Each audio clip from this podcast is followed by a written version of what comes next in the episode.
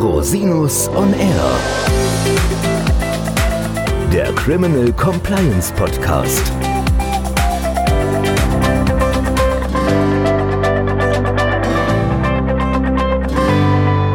Herzlich willkommen zu einer neuen Folge des Criminal Compliance Podcast. Thema heute ist Datenschutz und Covid-19.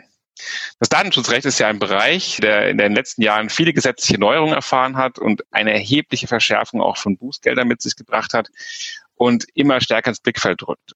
Natürlich in der aktuellen Situation mit Covid-19 wirft das sehr viele spannende Fragen auf und mit denen wollen wir uns heute gerne widmen. Dazu habe ich mir einen Gast eingeladen, Herrn Dr. Christoph Ritzer.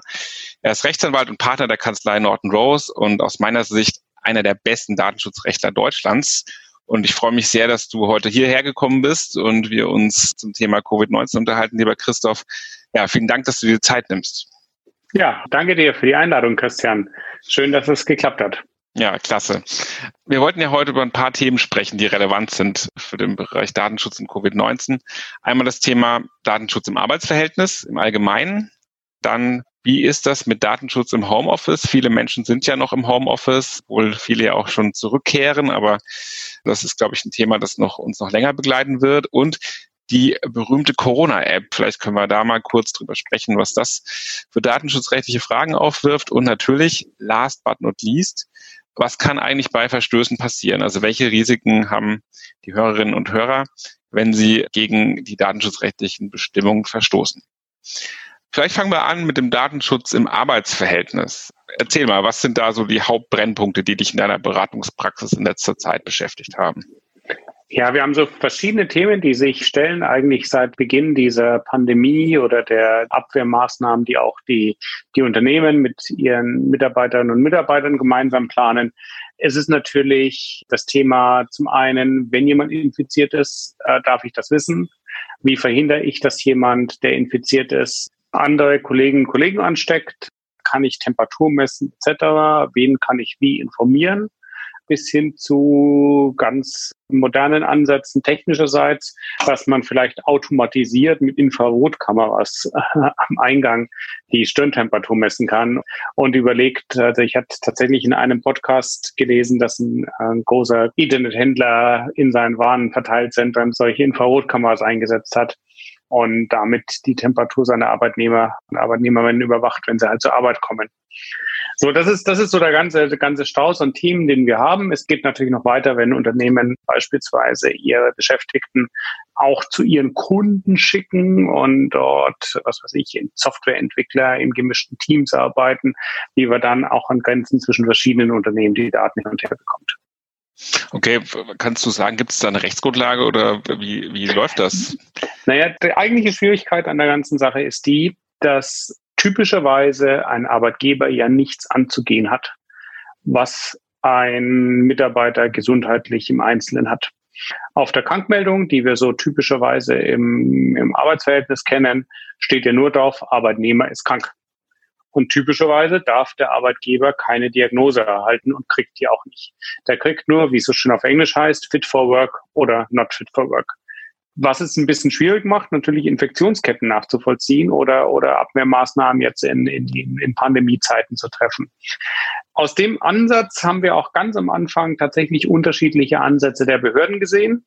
Erstmal außerhalb Deutschlands, während in, im Vereinigten Königreich und Irland die Behörden relativ schnell sehr großzügig waren und gesagt haben, oh, es gibt eine Fürsorgepflicht des Arbeitgebers. Und aus der Fürsorgepflicht des Arbeitgebers kommt auch, dass man, dass man die weitere Ausbreitung der Pandemie im Unternehmen stoppen muss und damit eben auch ein bisschen Gesundheitsdaten verarbeiten darf gab es andere Behörden wie in Frankreich oder den Niederlanden, die bei diesem ursprünglichen Ansatz blieben. Der Arbeitgeber hat eigentlich nichts zu erfahren, was seine Mitarbeiter gesundheitlich haben.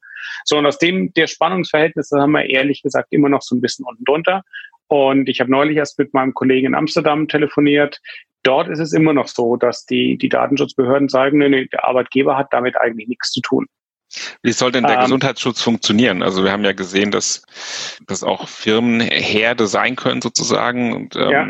Ist es denn nicht wichtig, dass man auch die Kolleginnen und Kollegen informiert, dass möglicherweise auch Quarantäne angeordnet werden kann? Oder also irgendwie muss gefühlt müsste es ja gehen können, ja? Absolut, absolut. Und die deutschen Behörden haben da auch eine gewisse Entwicklung vollzogen und haben dann im, so ich sage jetzt mal in der Mitte der, der Pandemiephase oder so nach ein, zwei Wochen sind sie entweder freiwillig oder weil sie von außen Druck erfahren haben, das kann ich nicht so sagen, sind sie auf den etwas liberaleren Kurs eingeschwenkt und gesagt, ganz klar, und der Ton auch der Pressemitteilung, der wir beispielsweise vom Bundesbeauftragten gesehen haben, war ganz klar, Datenschutz soll einer wirksamen Eindämmung dieser Pandemie nicht im Wege stehen. Also ganz traditionell, äh, Christian, hätte man gesagt, bei anderen, so wie es das Seuchenschutzgesetz vorsieht, hätte man gesagt, nicht der Arbeitgeber soll die Daten erheben, sondern halt die Gesundheitsämter oder der Betriebsarzt. Dann muss halt der Betriebsarzt kommen und muss halt der Betriebsarzt diese Prüfung vornehmen. Nur, dass die Gesundheitsämter und Betriebsärzte natürlich in der Menge und äh, in, schlicht einfach faktisch nicht in der Lage waren, das zu leisten, dass bei allen Arbeitgebern da die entsprechende, die entsprechende Seuchenvorkehr ist. Mhm. Aber auf deine Frage ganz konkret, wir haben eine Rechtsgrundlage. In der Zwischenzeit nutzen wir für die Datenschützer unter uns den Artikel 9 Absatz 2b im Zusammenhang mit dem, mit dem deutschen Datenschutzgesetz und sagen, die Datenverarbeitung kann für einen fürsorglichen Arbeitgeber im Rahmen von dessen Sorgfaltspflichten und Fürsorgepflichten äh, erfasst sein und ist somit eine Verarbeitung für Beschäftigungszwecke. Okay. Wie ist es dann mit Dritten? Also wenn jetzt Unternehmensfremde zu Besuch kommen oder die sind ja nicht von der Fürsorgepflicht des Arbeitgebers erfasst, ja? In der Tat, sehr gute Frage, Christian, danke. Da haben wir in der Tat noch einen, noch einen rechtlichen Graubereich, weil wir diese, diese Sondervorschriften, die wir im Arbeitsrecht oder Beschäftigten-Datenschutz auch für Gesundheitsdaten noch haben oder für sensible Daten, Artikel 9 Daten, die fehlen uns vergleichbar bei Besuchern oder bei Dritten, die, im Unternehmen, die ins Unternehmen kommen. Die Empfehlung wäre an der Stelle tatsächlich anders als bei Arbeitnehmern punktuell vielleicht auf eine Einwilligung zu setzen und die Besucher zu bitten, eine, eine kurze Einwilligung zu unterschreiben und zu sagen, ja, ich bin gerne freiwillig bereit, hier mitzu, mitzuwirken. Schwierigkeit ist ein bisschen praktischerseits, dass eigentlich die, die Datenschutzgrundverordnung sehr hohes Maß an Freiheitlich, Freiheit fordert und sagt, da muss man eine wirkliche Wahl haben. Und so eine wirkliche Wahl haben die Besucher in so einer Situation natürlich nicht. So dass, dass man ein bisschen aufpassen muss, dass man das nicht als einzige Option und vielleicht eine Alternative auch schafft. Hm, okay, also wenn ich jetzt diese Daten erhoben habe, okay, das darf ich. Darf ich die dann länger speichern oder wie, wie läuft das dann ab? Auch da haben wir in der Zwischenzeit äh, relativ klare Vorgaben. Interessanterweise gibt es jetzt ja auch durch die Öffnungen, die in den, den letzten Wochen zugenommen haben, nach den jeweiligen Landesgesetzen, Vorschriften, zum Beispiel, dass wir in Restaurants oder an anderen Stellen unsere, unsere Adresse und Kontaktdaten hinterlassen müssen. Da ganz konkret sind es häufig vier Wochen, die in den Verordnungen vorgesehen sind. Das waren so eine Frist von drei oder vier Wochen, die man vorher auch schon gut diskutiert hatte, dass man diese Infektionsdaten aufheben kann. Ganz okay. wichtig ist auch, ähm, Christian, dass wir die Beschäftigten darüber informieren. Mhm. Also Unternehmen, die Daten erheben zur Infektionsabwehr, die sollten auch so eine spezielle Benachrichtigung entwerfen, die dann entweder per E-Mail an alle aushaken oder wie auch immer. Und wo man die Betroffenen auch informiert, dass man Daten nur für diesen Zweck nimmt und wie lange man sie speichert und wann man sie wieder löscht. Mhm. Ich meine, das ist ja auch ein spannendes Tool für einen Arbeitgeber oder ein Unternehmen, wo man auch Leistungskontrolle machen könnte der Mitarbeiter oder sowas, ja.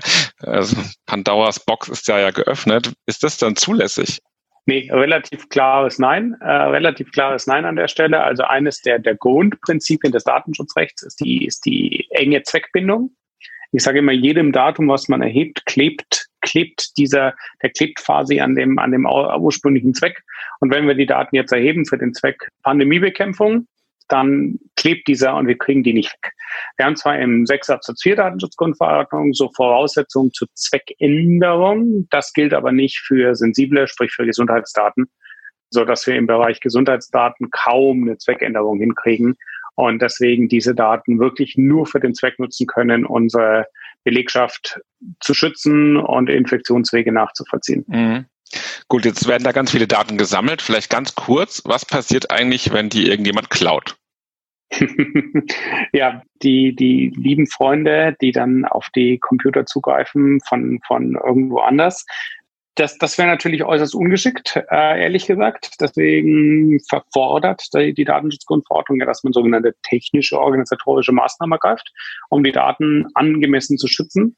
Bei so Gesundheitsdaten ehrlicherweise, die bitte nicht auf irgendwelchen großen zugänglichen Servern herumliegen haben, sondern vielleicht in einer Art und Weise auch schützen, dass man weiß, da kann jetzt nicht so einfach jemand drankommen. Wenn dann trotzdem jemand drin ist und man einen sogenannten Datenschutzvorfall hat, dann muss man immer daran denken, dass man innerhalb von 72 Stunden die Behörden informieren muss, Artikel 33, und je nach Risiko auch die Betroffenen. Ist also durchaus ein, durchaus ein spannender und ich wünsche allen Hörerinnen und Hörern hier beim Podcast, dass es sich die Freuden ersparen. Aber in der Tat, und deswegen die, die dringende Empfehlung, passt auf, wo ihr die, die Daten abspeichert und dass sie halbwegs sicher sind, dass ihr da nichts abhanden kommt. Das sind dann die Fälle, wo man dich nicht erreicht, weil du Tag und Nacht rotieren musst, wenn deine Mandanten von so einem Thema betroffen sind. Das kommt ja gelegentlich vor. Ne? Vielleicht springen wir ganz kurz zum speziellen Thema Datenschutz im Homeoffice. Also wir alle sind ja jetzt Profis in der Nutzung von Webkonferenzen. Systemen. Also das hat ja den Durchbruch, sozusagen die Videokonferenz hat ja quasi den Durchbruch in den letzten Wochen geschafft, ja.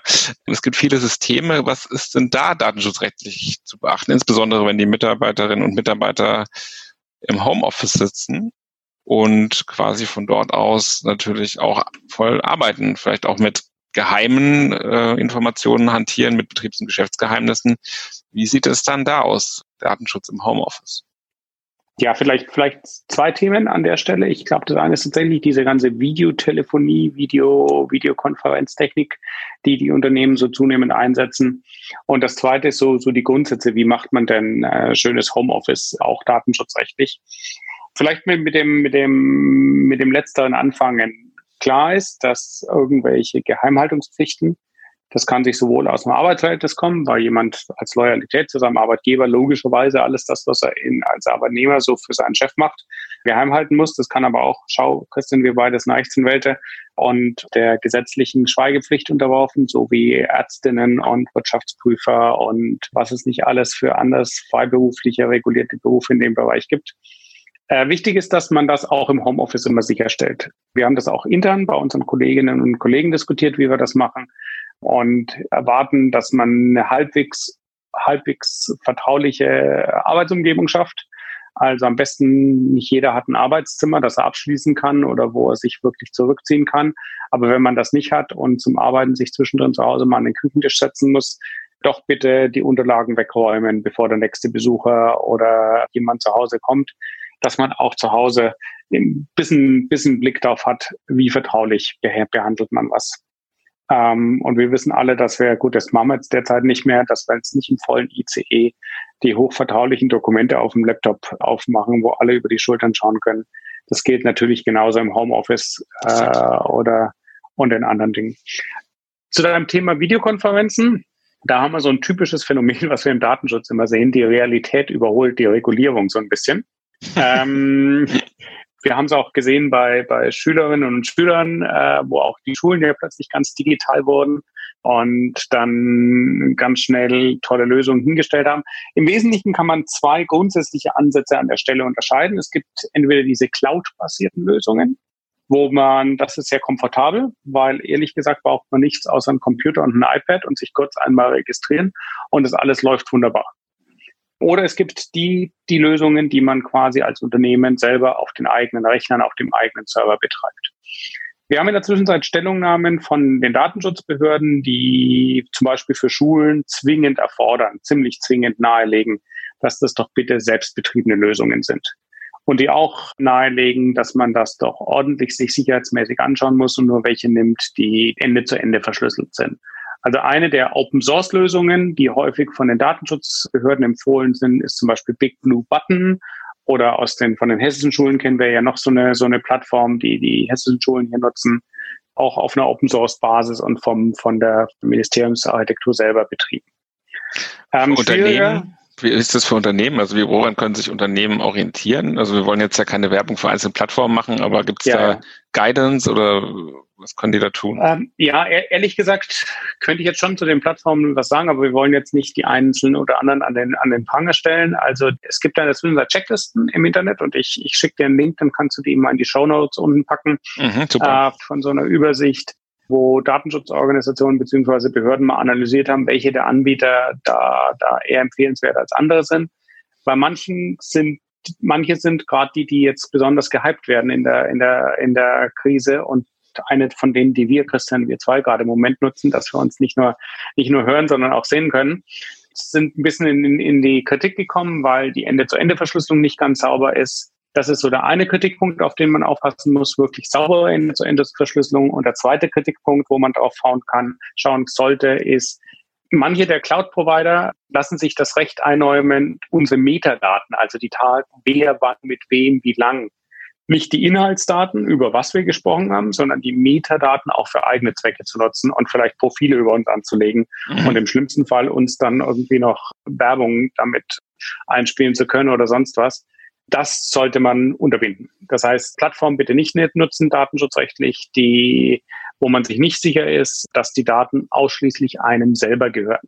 Das sieht man relativ gut daran. In dem Cloud-Bereich dass die, die guten Anbieter alle so Datenschutzerklärungen äh, oder äh, Data Processing Agreements, wie so schön auf Englisch heißt, also Vereinbarung zur Auftragsverarbeitung zur Verfügung stellen und da auch einem ganz klar zusagen, alle Daten, die wir sammeln, auch die Metadaten sind nur deine, lieber Kunde.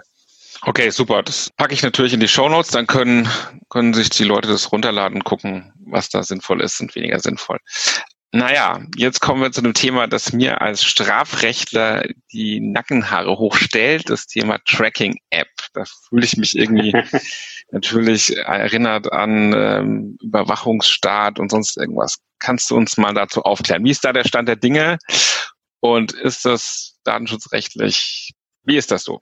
Wir hatten ja eine relativ große Diskussion, gerade auch im Bereich Datenschutz, zu einer dezentralen oder einer zentralen Lösung.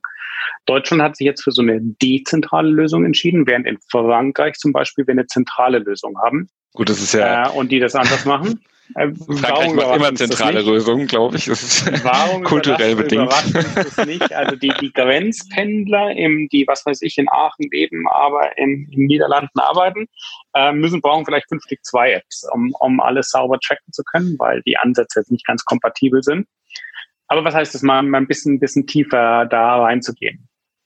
Wenn wir zwei jetzt uns nicht nur über Videotelefonie sehen würden, Christian, sondern tatsächlich in deinem Podcast-Studio äh, sitzen würden, dann würde unsere beide App erkennen, dass wir nebeneinander sitzen. Jedes unserer Apps hat eine, eine zufällige, aber eindeutige Nummer. Und meine App würde registrieren A723 528, was du bist, hat sich jetzt in meiner Nähe befunden. Heute um 16 Uhr und das würde es speichern. Würde aber, das wäre nur auf unseren Endgeräten oder wird nur auf unser beider Endgeräten gespeichert, nicht auf einem zentralen Service der Bundesregierung oder des Robert-Koch-Instituts oder irgendjemanden. Wenn ich jetzt infiziert worden wäre oder werden sollte, dann gebe ich meine App, wahrscheinlich beim Gesundheitsamt oder wo auch immer, meine App-Nummer an.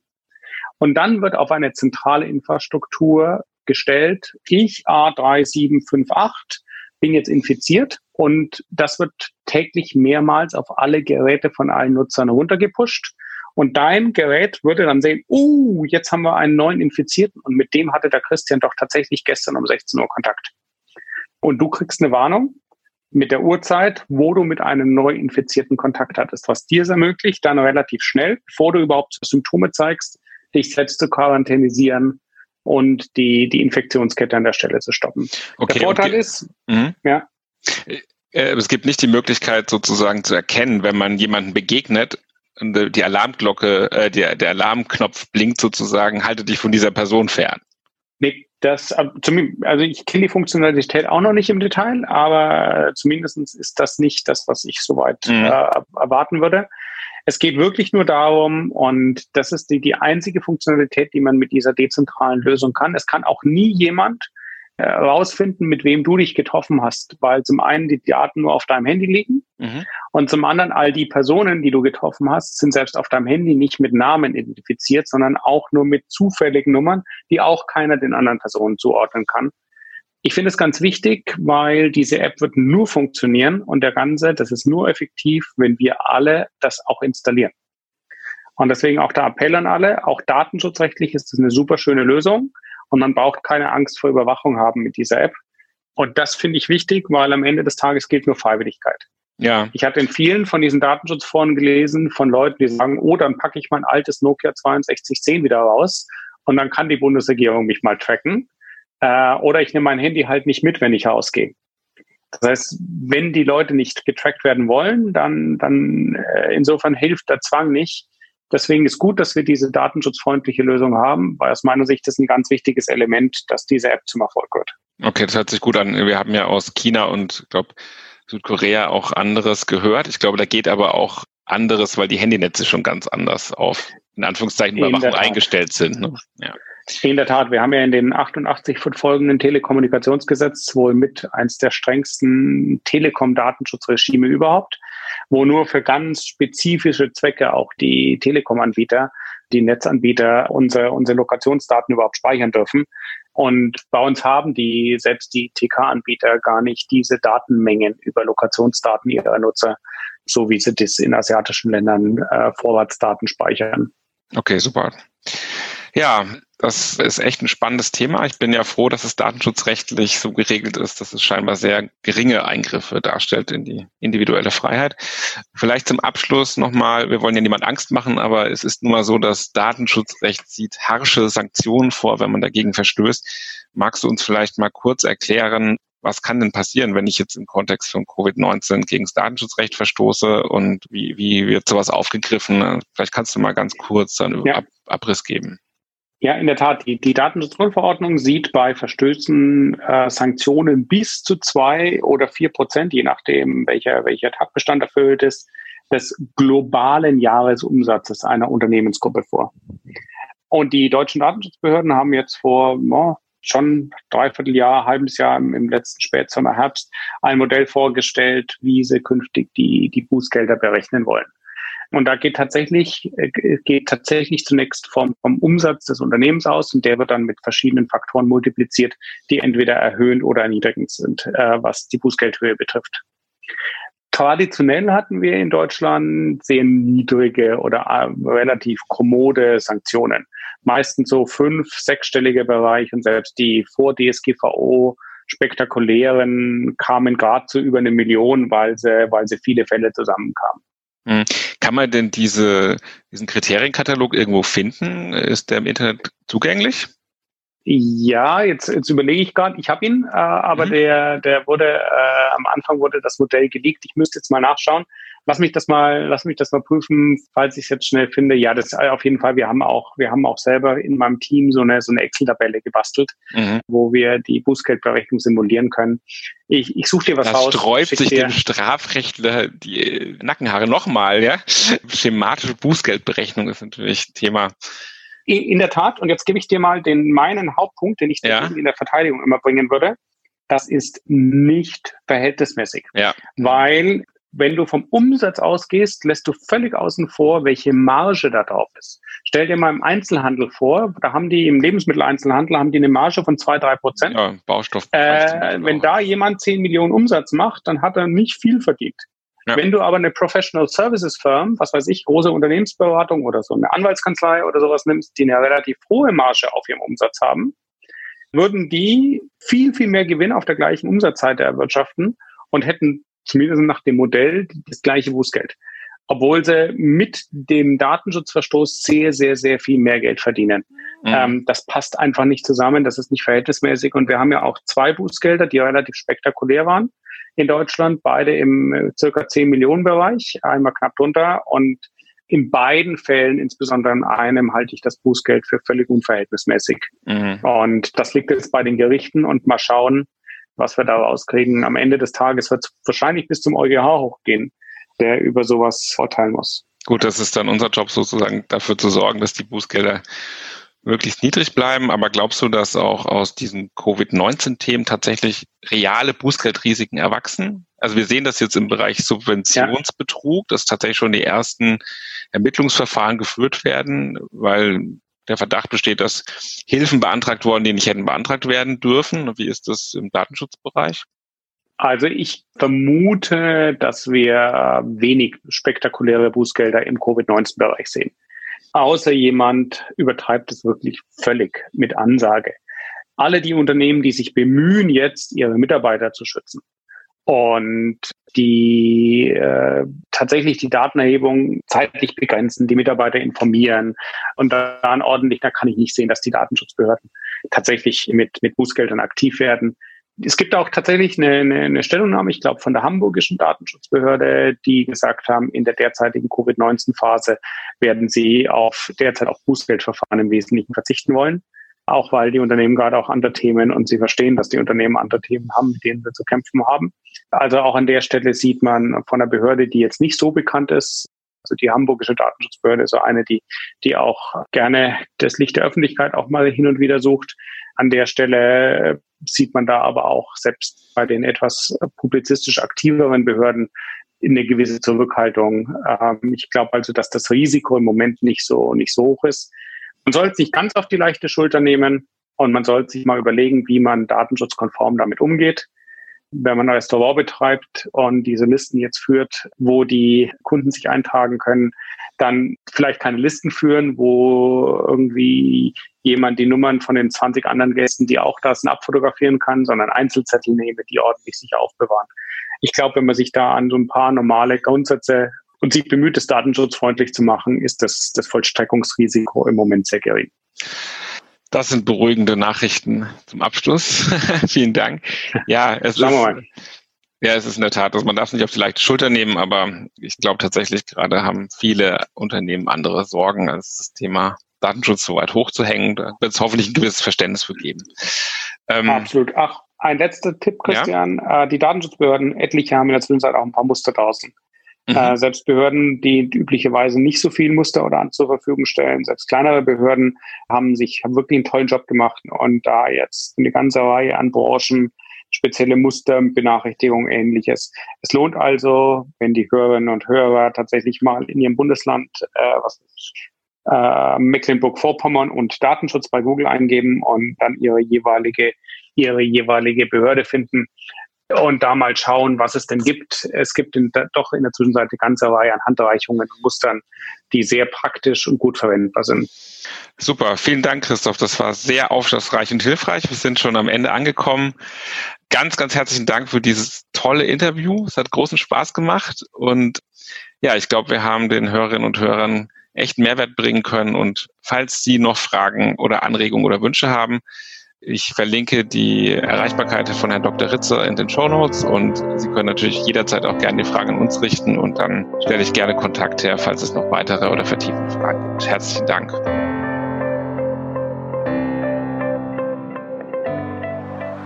Danke, dass Sie die Folge gehört haben. Wenn sie Ihnen gefallen hat, freue ich mich über eine positive Bewertung bei iTunes. Falls Sie bei Rosinus und er immer auf dem Laufenden bleiben wollen, abonnieren Sie den Podcast ganz einfach bei einer der einschlägigen Plattformen. Bis zum nächsten Mal. Ich freue mich auf Sie. Der Podcast stellt lediglich einen allgemeinen Überblick über rechtliche Themen dar und ersetzt selbstverständlich keine Rechtsberatung zu konkreten Fragestellungen im Einzelfall. Bei Fragen wenden Sie sich an Rechtsanwältinnen und Rechtsanwälte Ihres Vertrauens, natürlich auch gerne an uns. www.rosinus-on-r.com oder unter www.rosinus-partner.com.